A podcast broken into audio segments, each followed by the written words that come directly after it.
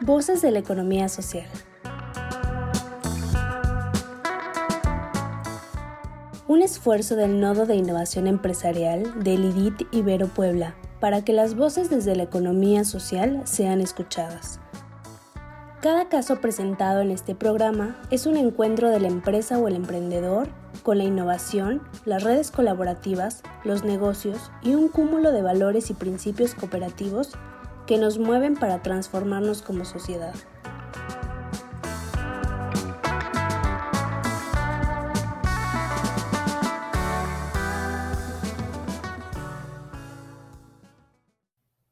Bienvenido a Voces de la Economía Social, un programa de formación a distancia para empresas de economía social. El tema lección del día de hoy es participación democrática, de la dimensión social. Les saluda nuevamente Irmalila Sentle Colotl. Es un gusto estar con ustedes. Las principales ideas que quiero abordar en este episodio son qué entendemos por participación democrática y cómo practicarla. El control democrático de los miembros es el segundo principio de la economía social. Las cooperativas son organizaciones democráticas controladas por sus miembros, quienes participan activamente en la definición de las políticas y en la toma de decisiones. Quizá esta es una de las cualidades más importantes de las organizaciones de economía social, generando espacios horizontales, ya que cuando se pierde dichos principios, las organizaciones corren el riesgo de desintegrarse. Por tanto, los socios toman decisiones, así como también deciden quiénes los representarán. Sin importar el capital aportado, el socio tiene derecho a un solo voto, evitando el dominio de personas o grupos. Por tanto, las cooperativas son organizaciones democráticas controladas por sus miembros quienes participan de manera activa. Por otro lado, el principio de democracia ofrece también la posibilidad de ocupar cargos representativos a cualquier socio, es decir, una rotación de las tareas considerando los acuerdos y criterios de selección definidos colectivamente.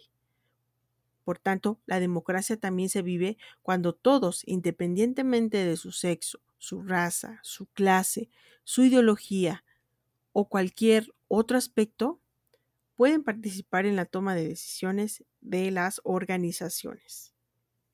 Para poder compartirles más acerca de la importancia de la participación democrática, quisiera comentarles un cuento. Imaginemos, en un lugar muy lejano habitan cerca de mil criaturas, en la que se encuentran ogros, troles, monstruos, hadas, faunos, unicornios y centauros. Cada tipo de criatura ha creado diversas villas donde se agrupan por especie. Este reino se dedica al campo. Cada especie tiene una tarea específica dentro del reino. Por ejemplo, los troles viven en las orillas del río entre el barro. Ahí comen todo tipo de gusanos y lombrices y crían a los pequeños mini troles para aprender a cosechar la tierra. Por su lado, las hadas viven sobre las piedras del río, en pequeñas chozas, comen las hojas de las flores de los frutos que cosechan los troles y se encargan de polinizar las flores. Por sus pesados cuerpos, la tarea de los ogros es labrar la tierra. Van depositando las semillas en los huecos que dejan sus grandes pisadas. Se alimentan de los frutos podridos, puesto que su sabor les resulta exquisito y viven en los árboles del reino. Los faunos, por su aspecto temible, son los guardabosques, espantando pájaros y algún habitante de reinos cercanos. Son seres acuáticos, es por eso que viven en el río. La comida favorita de los faunos son las piedras que acarrea el cauce del río. Los centauros, por su lado, viven a la salida del reino en los establos que han construido. Ellos se encargan de llevar y comercializar los frutos a la ciudad de los, de los humanos. Sin embargo, Últimamente les ha resultado difícil, poderse organizar y las otras criaturas creen que los centauros tienen más ganancias, puesto que ellos son los que comercializan los frutos y esto ha creado un descontento en todo el reino. ¿Qué problema identificas aquí? ¿Cuáles son las necesidades de cada especie? ¿Cómo se podría resolver dicha desorganización? y qué estrategia podríamos implementar para escuchar las opiniones de cada especie? ¿Qué se podría hacer para que ninguna especie abuse de los demás? ¿Cómo hacer que todos lleguen a un acuerdo? ¿Y quién debe decidir? Todas estas preguntas son importantes que nos contestemos, hagamos introspección y tomemos en cuenta el principio de participación democrática, a fin de que cualquier organización pueda llegar a un acuerdo y haya transparencia sobre la información y evitar malos entendidos.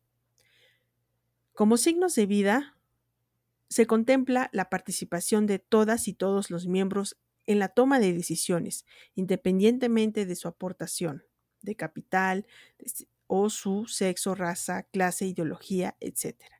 Esto nos va a indicar que vamos por buen camino. Como signo de muerte, excluir a algún socio en la toma de decisiones, además de no ser transparente en la información que puede ser decisiva para la empresa. Esto nos puede indicar que vamos por mal camino, ya que debido a esto las organizaciones pueden desintegrarse. Finalmente vamos a contestar algunas preguntas para reafirmar lo aprendido. ¿Por qué es importante la toma de decisiones de manera democrática? Porque permite la participación activa y la decisión sobre el rumbo de la empresa economía social. ¿Cómo impacta en nuestra vida individual? Bueno, potenciando a cada persona al integrarla, acogerla, tomarla en cuenta, tomar en cuenta su voz y voto, pues todo eso nos hace sentir valorados y reconocidos. Así como también cómo impacta en nuestra comunidad el llevar a cabo procesos de toma de decisiones democráticas. Bueno, al crear espacios democráticos en nuestro entorno, empezando con la empresa, eso puede trascender hacia otras esferas, como es la comunidad. Y por supuesto también hacia el interior de los hogares.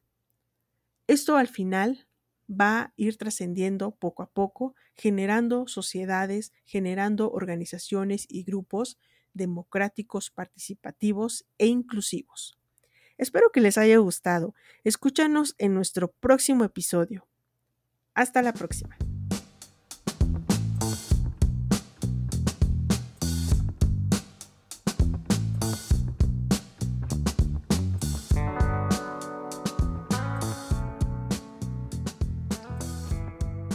Gracias. Nos despedimos de este caso, deseándote como siempre lo mejor. Te invitamos a participar con nosotros y a hacer comunidad mandándonos la solución de este caso. ¿Tú qué harías? Al WhatsApp 2225 24 85 80 o al correo nodo.contacto arroba iberopuebla.mx. Síguenos también por Facebook, Twitter o LinkedIn.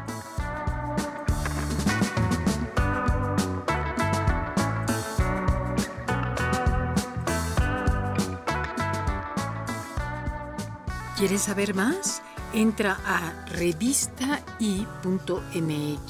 en donde encontrarás artículos de vanguardia tecnológica, diseño, innovación, emprendimiento y economía social. Somos el IDIT de la Ibero Puebla.